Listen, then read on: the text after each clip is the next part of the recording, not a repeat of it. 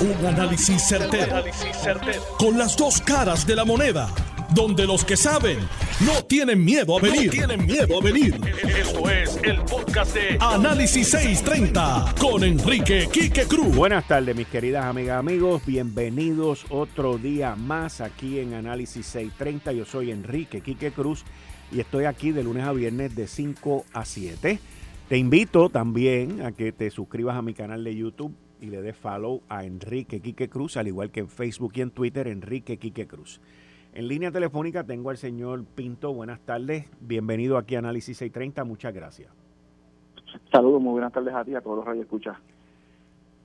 Yo veo estas cosas en, el Departamento de Transportación Obras Públicas y, y quedo perplejo, por no decir anonadado, de que primero en diciembre pues no habían malvete, lo cual tiene un impacto sobre, sobre los recaudos de ese mes.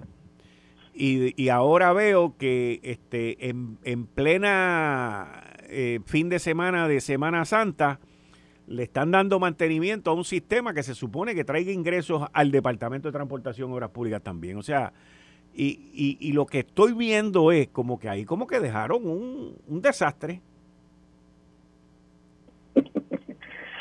Efectivamente, el desastre, eh, la verdad que la autoridad carretera eh, lleva aproximadamente de 10 a 12 años por las malas administraciones, tanto rojas como azules. Y estos son los efectos de eso mismo, de las malas administraciones, valga la redundancia. ¿Quién paga los platos rotos? El pueblo, el país. Los transeúntes, la gente de a pie, la gente pobre es la que paga los platos rotos por las malas administraciones. Aparte, de la guerra, que es un secreto a voces que hay entre la secretaria Eileen Vélez Vega y el director ejecutivo de la Autoridad de Carretera, Edwin González Montalvo. Que ahí ellos tienen una guerra a muerte. Tanto la empleomanía como el pueblo de Puerto Rico paga los platos rotos, como pero, bien en su introducción. Pero porque hay una guerra entre ellos dos? O sea, si ella es la secretaria, el otro se supone que, que sea un subalterno de ella, o sea, o es que el otro se quedó de la administración de Ricardo Rosselló. Están divididos, están divididos y llevan tiempo dividido de que entraron ellos dos en funciones en esta nueva administración del gobernador Pedro Pierluisi. Eh, se comenzó y se concretó esta guerra entre, entre ambos bandos y obviamente hay diferentes grupos políticos, como, como bien mencionamos, sobre ese particular y el pueblo es el que paga, lo, lo, lo, como he dicho, los platos rotos. Inaceptable por demás. La situación con la, con la con los peajes en, Puerto Rico, no solamente los peajes, las carreteras, la construcción de las vías públicas, la reparación de las carreteras, la pavimentación de, las, de, la, de la autoridad de carreteras en, en, todos los proyectos que para colmo pretenden eh, comenzar en primero de julio un alza en los un alza sugerida en los peajes aparte de la privatización de todos los expresos del país. Ahora eh, Allí aparentemente entonces lo que reina es el caos, porque en un año no hay malvetes, en otro año no hay el, autoexpreso. ¿Qué, ¿Qué, fue lo que pasó con el autoexpreso? Porque a mí me crea, me crea una suspicacia, me crea una sospecha de qué verdaderamente fue lo que pasó. Y como estamos viviendo en la, en la era de los ciberataques y nadie le gusta decir que lo atacaron, me pregunto yo qué fue lo que pasó. ¿Cuál es el motivo del mantenimiento? ¿Cuál es el motivo de paralizar un sistema por 10 días? Así de la nada, te lo anuncian un domingo. O sea, no fue, esto, esto estaba en, calendario, esto se sabía que se iba a hacer, eh, o esto es una cuestión sorpresiva. No, no entiendo, tengo muchas preguntas y no hay mucha gente contestando tampoco, pero ¿qué, qué, qué usted ha oído? Podemos hablar sobre el particular. El sistema colapsó el pasado sábado. El sábado colapsó el sistema sábado colapsó el sistema. La excusa mediática fue que se le estaba dando mantenimiento a los servidores y que y, hoy escuchamos al, al director ejecutivo de Edwin González Montalvo que él no sabe ni quién es la compañía PAM, que es Professional Account Management, que, que ellos, ellos son los que administran el sistema de autoexpreso desde 1999 con un contrato que ya está expirado, que conste. El contrato expiró hace unos cuantos años y se está renovando mes a mes. O sea, tú tienes una compañía que no funciona, que no es la primera vez que esto ocurre. En los pasados 10 años ha ocurrido entre 3 a 5 veces que se ha caído el sistema. Aparte de la situación con los malvetes, como usted bien menciona. El director no sabe ni la compañía que, que mantiene y que, y que, y que administra el sistema de los peajes, Professional Account Management, PAM. No sabe ni quiénes son ni dónde están. Hoy, hoy escuchamos las expresiones del, director ejecutivo donde él dice que tiene que traer gente de Estados Unidos a poder a poner el sistema, que el sistema es viejo, que es arcaico, que lo van a mejorar, pero para el próximo año. No, no de inmediato, entonces dan, dan una moratoria de cinco días, que es la que tiene, la que tiene todo el mundo por la recarga. Son cinco días que tiene el personal, toda la gente que pasamos por la vía pública, si no recargamos, para, para que no se nos emita la multa. Añaden cinco días más. No saben qué hacer. Están perdidos en el espacio porque no saben qué hacer. Son millonarias las pérdidas, cuantiosas las pérdidas hasta el presente con relación al cobro de peaje. Ojo con eso, porque todos sabemos que los 30 de, cada mes, todo, toda la gente tiene que, todo el mundo se renuevan malvete mes tras mes, mes tras mes, mes tras mes. Y hay un problema grandísimo aquí con las multas, que hay gente que tiene que pagar 300, 400, hasta 5 mil dólares de multa por el problema, la problemática de la lectura de los sellos de autoexpreso. Esos, esos son otros 20 pesos. Pero siguen atados a la, a la compañía Professional Account Management, que el director ejecutivo dice que tiene que, que le renueva mes tras mes. Mire, si yo contrato a alguien para que me dé un servicio y no me lo da, yo lo voto y busco otra gente. La autoridad de carretera controlaba esto y administraba esto. Estos son los efectos de la privatización. Estos son los efectos de la privatización. ¿O será de la privatización mal hecha? Correcto. Porque ¿quién entonces, quién es el ente que controla esto? La autoridad de carretera. Se supone. pero por lo que vemos no es. Y si yo doy un contrato a alguien, contrato unos servicios, yo se lo pongo blanco y negro, yo necesito esto. Si no me cumples, venga el próximo. Y hasta que venga alguien que realmente funcione. La autoridad de carretera tenía su personal que administraba esto y era muy bueno y eficaz, pero se fueron a través de las tres renuncias incentivadas, que ahora se están quejando de que no hay personal en la autoridad de carretera, que no tienen personal, que no tienen gente. Pero ¿quién creó la crisis? La propia autoridad de carretera. La autoridad de carretera ya, ya comienza a pagar su deuda y sale de la deuda. Sí, pero con este tipo de manejo, pero pero sale de la quiebra, pero, pero con, este tipo, con este tipo con este tipo de manejo, con este tipo de manejo van a volver a caer en quiebra. No, el próximo año ya estamos de nuevo en la quiebra con, esta, con este tipo de manejo y administración que tenemos. ¿Por qué? Porque son ineficientes. Entonces nos dicen a nosotros, vamos a querer estar aquí de 3 a 4 o 5 años más. Porque ellos son aves de paso todos los directivos de la autoridad de carretera y de las corporaciones públicas y, secretarios y demás son aves de paso, dependiendo de la administración que esté o dependiendo de las funciones, son aves de paso, se van o se quedan. Y entonces, ¿cómo podemos tener un, un, secretario, un director que no sabe dónde está parado, que no sabe dónde están, que administra y controla más lo que tiene? Y el gobierno todavía pone la confianza en ellos para que sigan controlando y dirigiendo una corporación pública. ¿Desde cuándo se venció ese contrato y desde cuándo están siendo contratados de mes a mes? El contrato lleva aproximadamente de 5 a 8 años vencido. De 5 de cinco a 8 años vencido. Claro. Y mes tras mes, cada 30 días se le renueva. ¿Por qué? Porque ahí están los ahí están guisando los, los amigos del alma, los panas, ¿De quiénes? ¿Quiénes son los que están guisando? Porque aquí no, hay, gente invisible, aquí no hay gente invisible. Los panas, ¿dónde está Luis Fortuño? Que está con, con, con, con Metropista. Y, detrás de esto hay otra gente más. Pero Metropista, pero Metropista, Metropista no tiene nada que ver con esto. No, Metropista, pero los peajes también son de, carretera. No, está bien, pero Metropista no tiene nada que ver con esto. O sea, eh, eh, no tiene nada que ver con lo de AutoExpreso. Ahí entramos a los amigos del año, del alma. Sergio González, quien, fue, quien fungió como, como secretario y director de, la, de Obras Públicas, de la Sombrilla y de Autoridad de Carretera, controla la Autoridad de Carretera. ¿Todavía? ¿Todavía? Todavía, él controla con su compañía CSA, es quien controla parte de los activos en la Autoridad de Carreteras y todos los contratos que, que hay de privatización lo tiene Sergio González con sus compañías, el área de subasta, el personal que tiene y que hace las subastas en la autoridad de carretera, está, está dirigido por, Sergio, por la compañía CCA, Sergio González. Eso no me lo inventé yo. dame, dame la sigla, porque cuando tú dices ese nombre de la compañía, pues es un poquito confuso. Deletréame la sigla. Deletréame la sigla. ¿C de qué? ¿C de Carlos? C de Carlos. C de Carlos. S de sábado Ajá. y A de Ángel. Ok. CSA. Es una compañía bien grande en Puerto Rico que tiene muchos contratos en muchas agencias.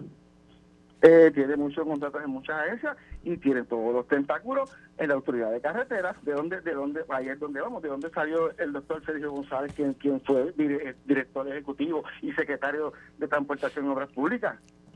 ¿En cuánto se estiman las pérdidas diarias por este reguero? porque ellos dicen que no te preocupes, que vamos a cobrar como quiera, pero no entiendo. Pues claro, porque son millones, son millones, son millones son millonarias las pérdidas. Estamos hablando, estamos hablando de entre 800 y 900 mil de los peajes que, son, que es lo que sirve y funciona para pagar la nómina y muchos de ellos esos fondos se usan para, para reparar las vías públicas del país. Porque estamos hablando de todos los expresos del país, los que corresponden a la autoridad de carretera, la PR52, la, el, expreso Martínez Nadal, la ruta 66, la PR53 en Ceiba, que todos estos expresos también por ejemplo, le voy a poner el ejemplo de la Pérez 52, que ya ha sido prácticamente reparada, está en su 90% de reparación y está muy, muy transitable. Próximamente tiene la intención de privatizarla. O sea, la repararon, la pusieron en condiciones y ahora la quieren privatizar porque necesitan 200 millones, o 2 mil millones, perdón. Necesitan 2 mil millones y quieren privatizar las autopistas del país, todas las autopistas del país. Más ahí, el primero de junio, según está contemplado y sugirió la Junta de Control Fiscal,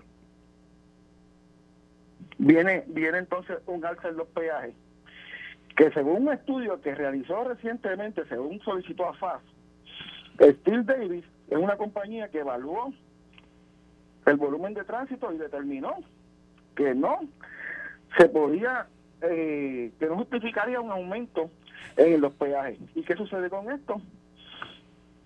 El plan sugerido el alza de los peajes en la PR52 y la PR20 un dólar. En Salinas 1.50 aproximadamente. En la ruta 66 otro dólar más. O sea, el pueblo no aguanta más un aumento. Sube la luz, sube la comida, sube los alimentos, sube la gasolina que está carísima, y ahora nos van a subir los peajes, nos van a privatizar las, autopistas del país que fueron financiadas con fondos federales porque el erario público, la autoridad de carreteras no tenía los fondos para financiar para, financiar eso. Si, si, si ellos tuviesen el dinero y el capital para financiar y reparar las vías públicas del país, no, eso, son con fondos federales. El 75% de la nómina en carretera, sí, muchos de esos, de esos fondos se, se, se utilizan para pagar nómina pero también se le cobra al erario federal, al ente federal, a Federal Highway se le cobra a través de reembolso el pago de la nómina de todos los empleados que trabajan en el área de construcción. Wow. Aquí son muchas cosas que hay que discutir y, la lista es larga. Bueno, vamos a empezar. Ajá, dime, ¿el problema rampante?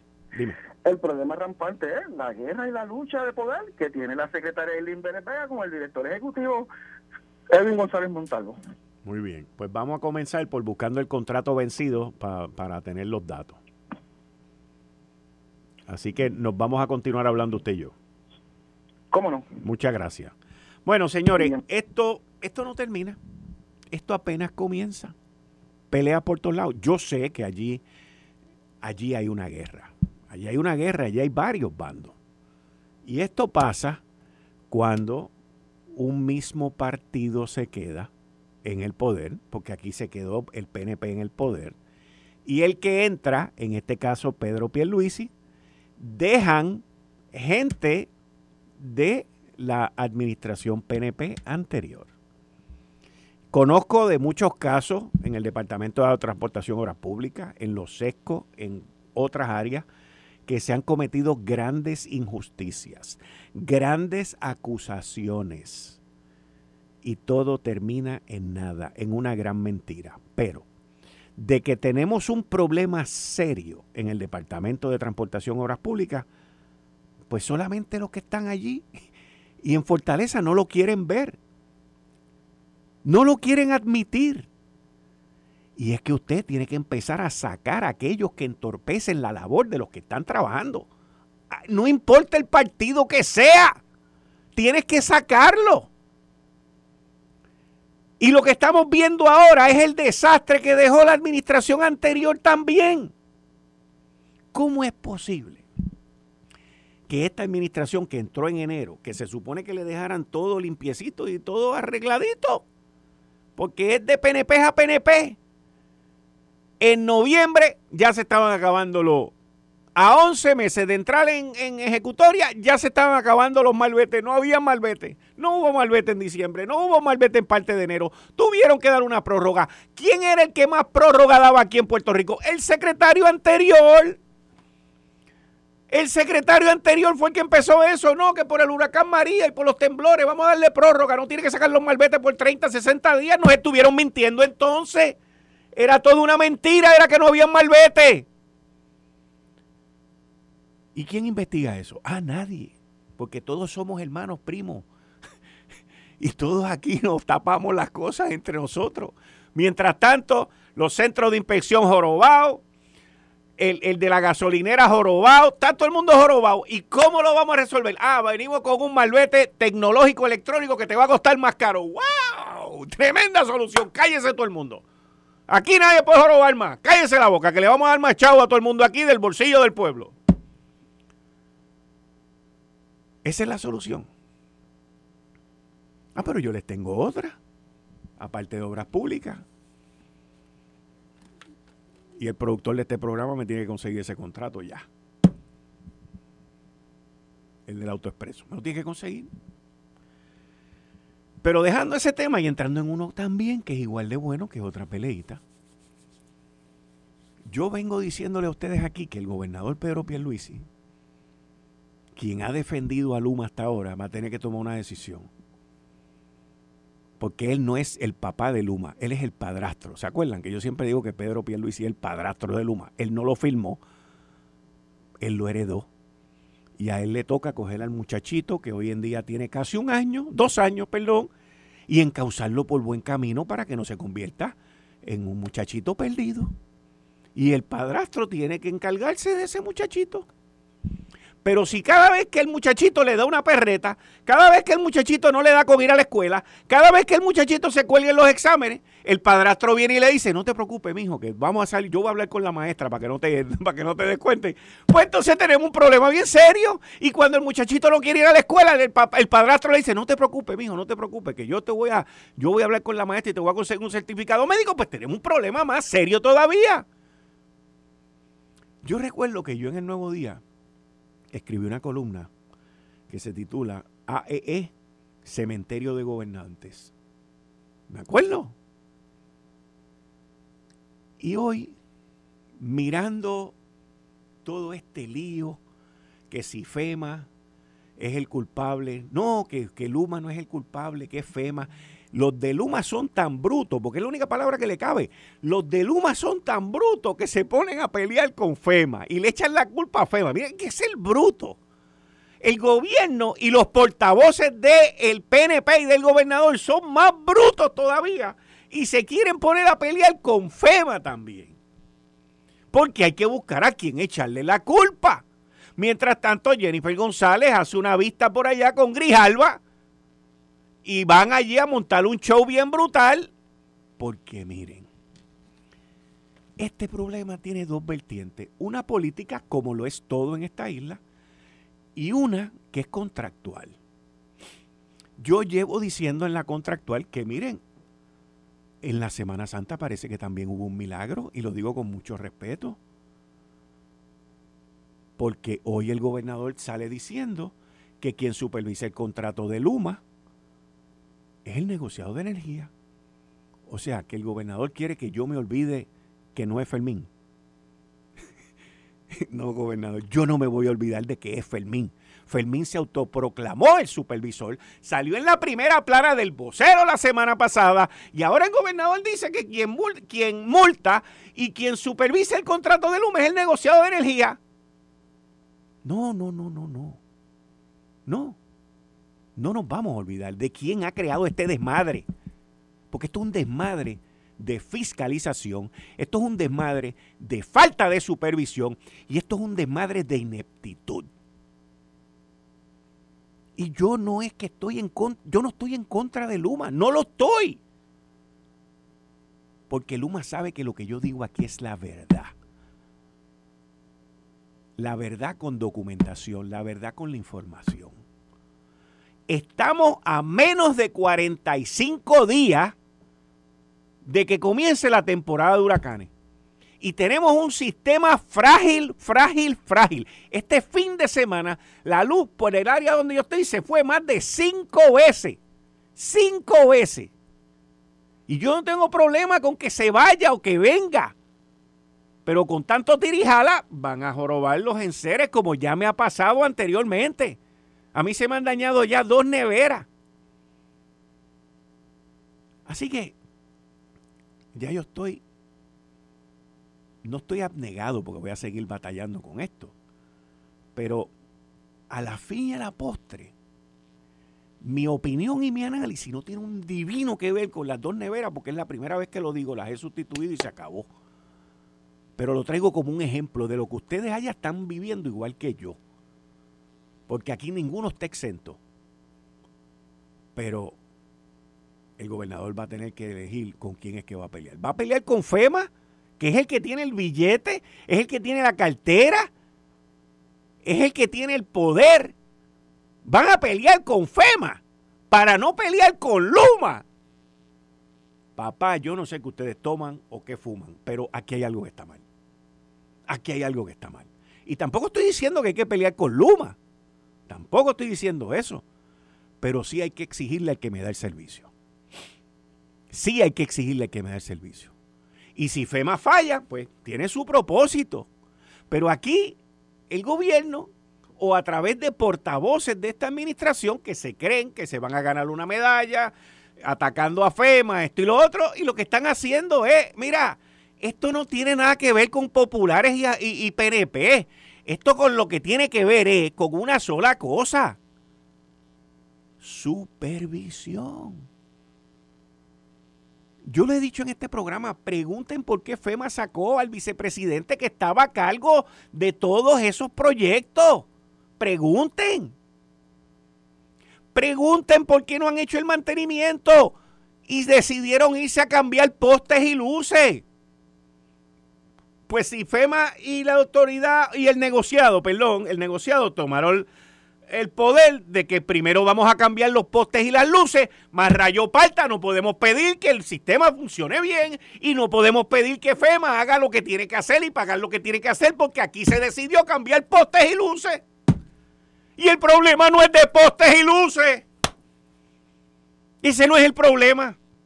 Pero como aquí somos al revés y peleamos con los amigos y nos acostamos con el enemigo, pues que viva la pachanga que viva la pachanga.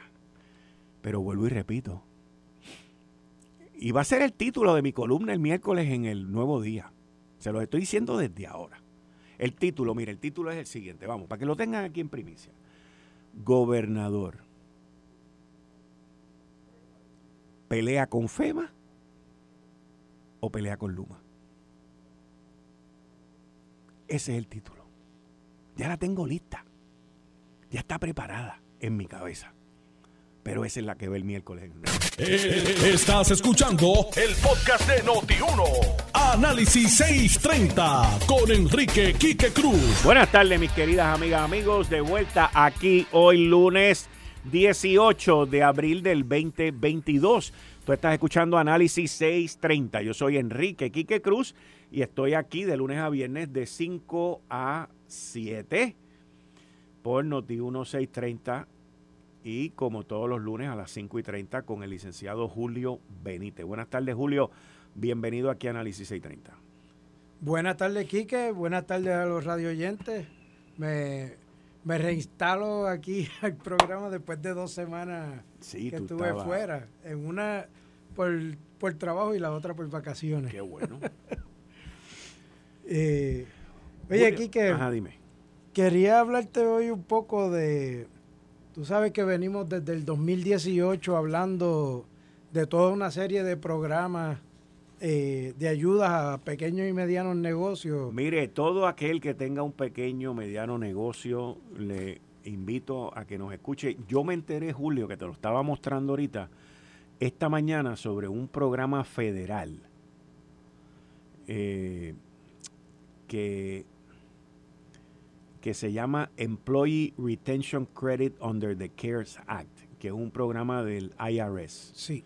En donde eh, aún si tú cogiste PPP, aún si tú cogiste PUA, o los empleados cogieron PUA, y aún si tuviste todas esas este, ayudas federales, pues eso te hacen unos descuentos, ¿verdad? Por, por esas ayudas, pero hay más fondos eh, para aquellos pequeños negocios y grandes negocios que, que, mantuvieron la empleomanía durante la pandemia. Sí, todo patrono que se mantuvo operando y mantuvo la nómina activa a los empleados, eh, puede solicitar los beneficios de ese programa. Obviamente, si, si se eh, acogió a los beneficios del PPP como patrono, pues le van a hacer unos descuentos porque ya tuvo unos beneficios eh, basados en fondos federales.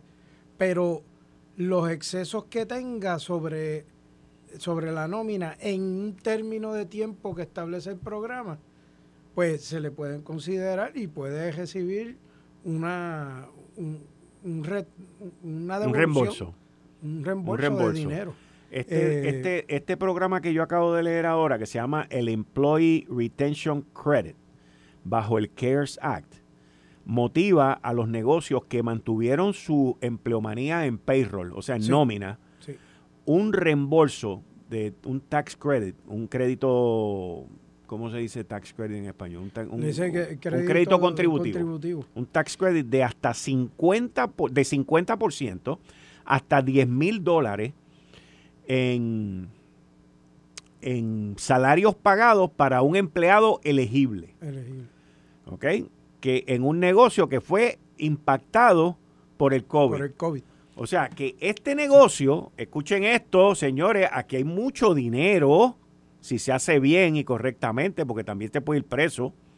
No se pongan a hacer las cosas que hicieron con el PUA y con el PPP, pero aquí hay un negocio que se mantuvo abierto, mantuvo su nómina a través del PPP y del PUA y de todas las cosas que se ofrecieron.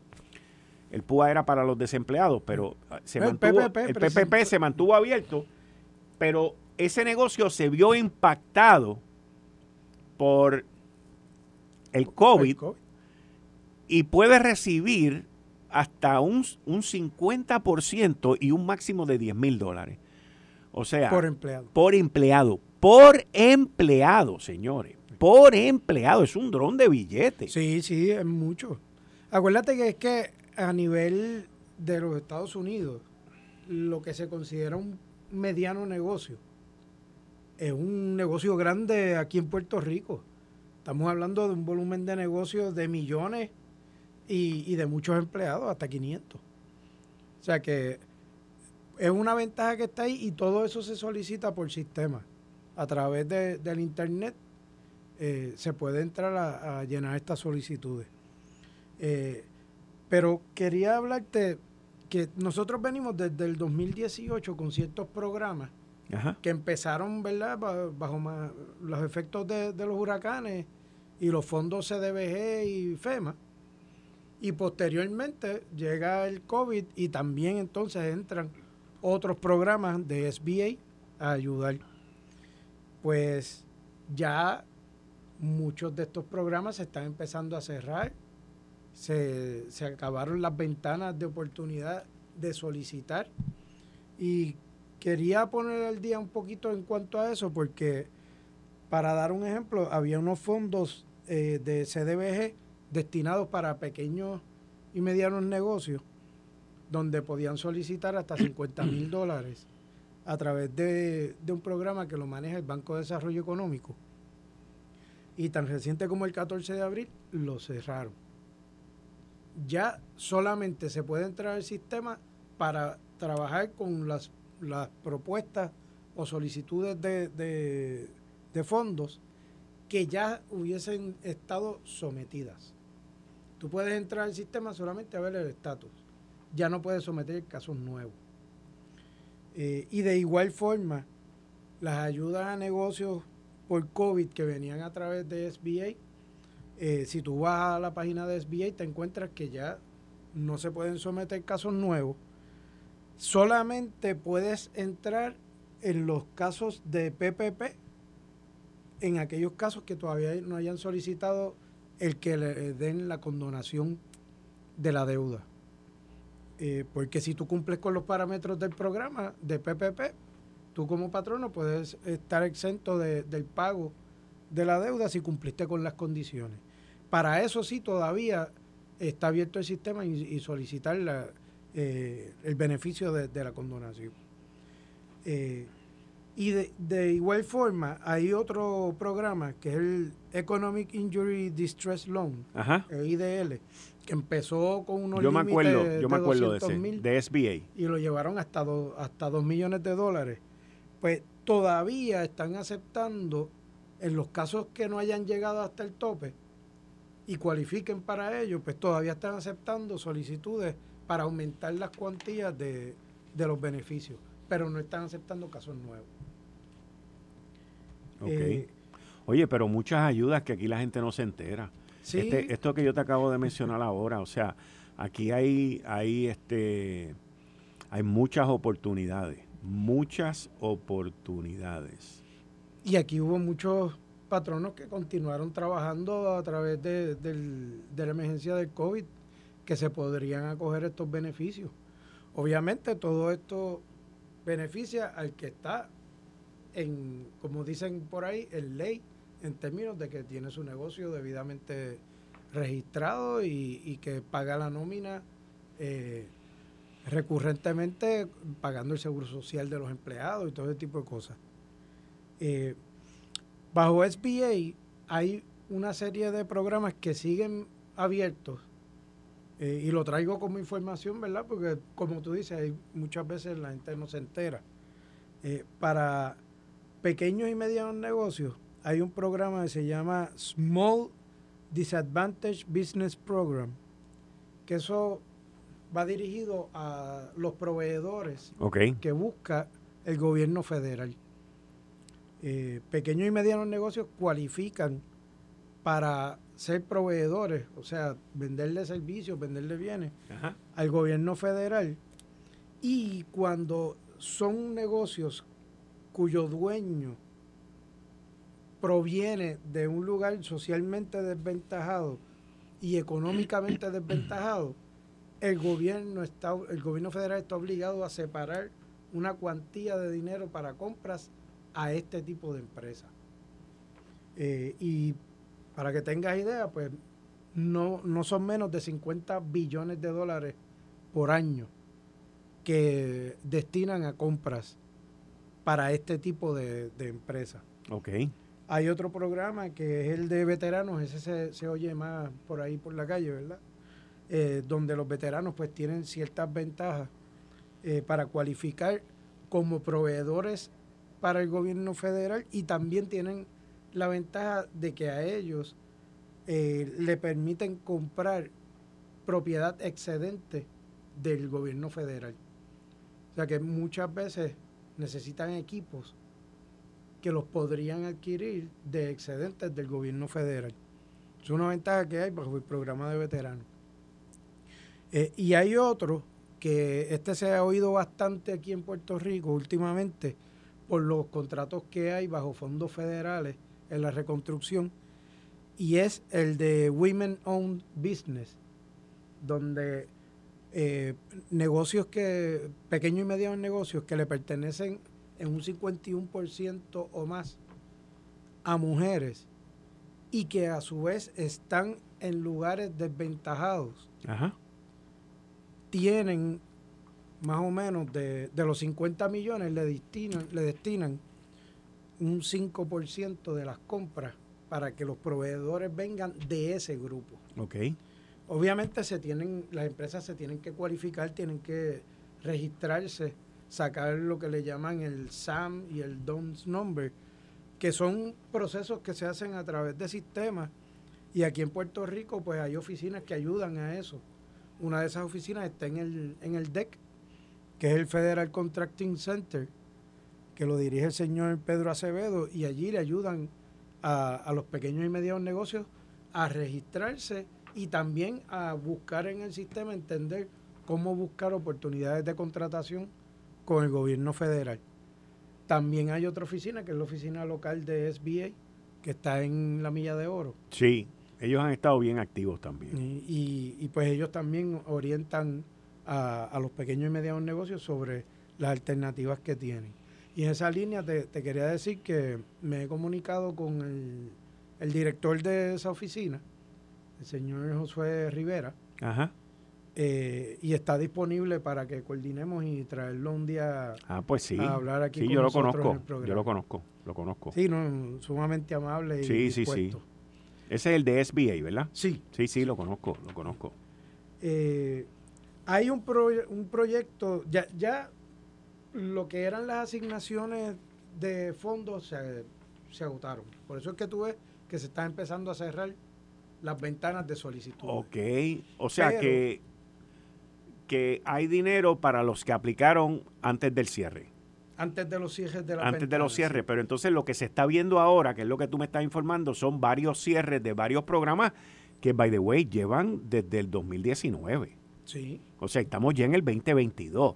Y estoy seguro que muchos de esos cierres tienen que ver porque los fondos entonces ya están identificados, número uno y número dos, porque todo esto va a terminar el 30 de septiembre de este año. sí, hay un que, año que- fiscal que es lo que tiene que ver con el CARES Act. Eso es así. Así que están limpiando todos los compromisos que se hicieron y no están aceptando solicitudes nuevas, es lo que tú me estás diciendo. Es así. La Cámara Federal aprobó un proyecto, el HR 3807, eh, donde están destinando 50, eh, 55 billones de dólares dirigidos a pequeños negocios en unas áreas bien específicas. Te las voy a, a listar. Ajá, dime. Hay 42 billones de dólares para restaurantes, food trucks, wineries, que son tiendas de retail de, De, de vino, pequeños breweries, que son los de la- cerveza, los de cerveza, pequeñas, pequeñas Y- microempresas de cerveza y panaderías. y panadería. Sí. Y eso es federal.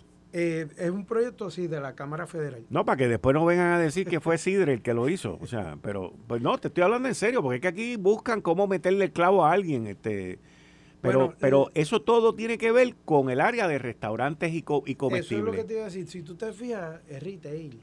No es en el área de producción. Estamos Porque es que esa área fue el área más afectada. porque es el Esa gente tuvieron que cerrar y muchos de ellos tuvieron que cerrar injustamente. Así es. Hay Ok, 13 pero billones. entonces, aparte de, de ese, es, son esos sectores nada más. Eh, esos sectores, va dirigido a esos sectores 42 billones. 13 billones, aparte, son para gimnasios, que también, locales de actividades, ajá, teatros, teatro. transportistas y equipos deportivos. Equipos deportivos. Sí. Diablo, pero eso nada más se lo va a chupar ahí Major League Baseball, la NFL y la NBA que tuvieron que operar cerrado. ¿Cuántos billones son para eso? Ahí 13 hay billones. tre- 13. Y no hay más dinero, no hay dinero adicional para eh, eh, detallistas de otros tipos de negocios. Por lo menos sea, de retail, ese proyecto de, de ese proyecto el no. último, no. Ahora se va a ver en el Senado. Pasó para el Ah, Senado. eso que tú estás hablando se va a ver en el Senado. En el Senado Federal, sí. Pero eh, ellos, cuando lo pasaron, eh, decidieron que lo iban a ver después de dos semanas de, de un receso. Así que esto vendrá a finales de, de abril, es que se empezará a discutir esto. A finales de abril. Sí, esto, esto salió recientemente, en, en el 8 de abril, si no me equivoco, fue que salió este proyecto, eh, aprobado por la Cámara. Así que, pues, tenemos por ahí que se está oyendo de, de la evolución del COVID, de que está volviendo, ¿verdad? Eh, de otra forma, pero se sigue propagando. Y pues ya no hay las mismas asignaciones de antes de, trillones de dólares dirigidas a, a manejar el asunto de la crisis del COVID. Tenemos el problema de la inflación mezclado con, con todavía el, el problema causado por el COVID directamente eh, en los negocios. Así que... Todavía, todavía el COVID está... Es así y, pues por ahí vendrán de nuevo órdenes yo, ejecutivas. yo creo que no. Yo eh, pues, Lo que escuché hoy es que para actividades multitudinarias de mil o más van a pedir mascarilla. Que no es una medida... Pero yo no creo que, que volvamos pronto a menos que la cosa se vaya fuera de control. Yo no creo que volvamos pronto a ver un cierre o una situación así. O sea, esa es mi opinión. No, es que no soy eso médico sería nefasto para, la, economía. Pero entiendo que eh, la manera como esto se está desarrollando en este instante, que es con la Omicron BA2, en donde la gente que está vacunada es como si le estuviera dando un catarro. Y tengo varios amigos que he hablado con ellos, que, están de viaje, inclusive no han podido regresar a Puerto Rico, porque los agarró el COVID y tienen que estar, tienen que estar guardados por cinco días. Eh, pero con todos los que he hablado, eh, todos es como si tuvieran una monga. Tú los oyes ronco, los oyes con con la nariz tapada, los oyes con el moquillo, con esto y con lo otro.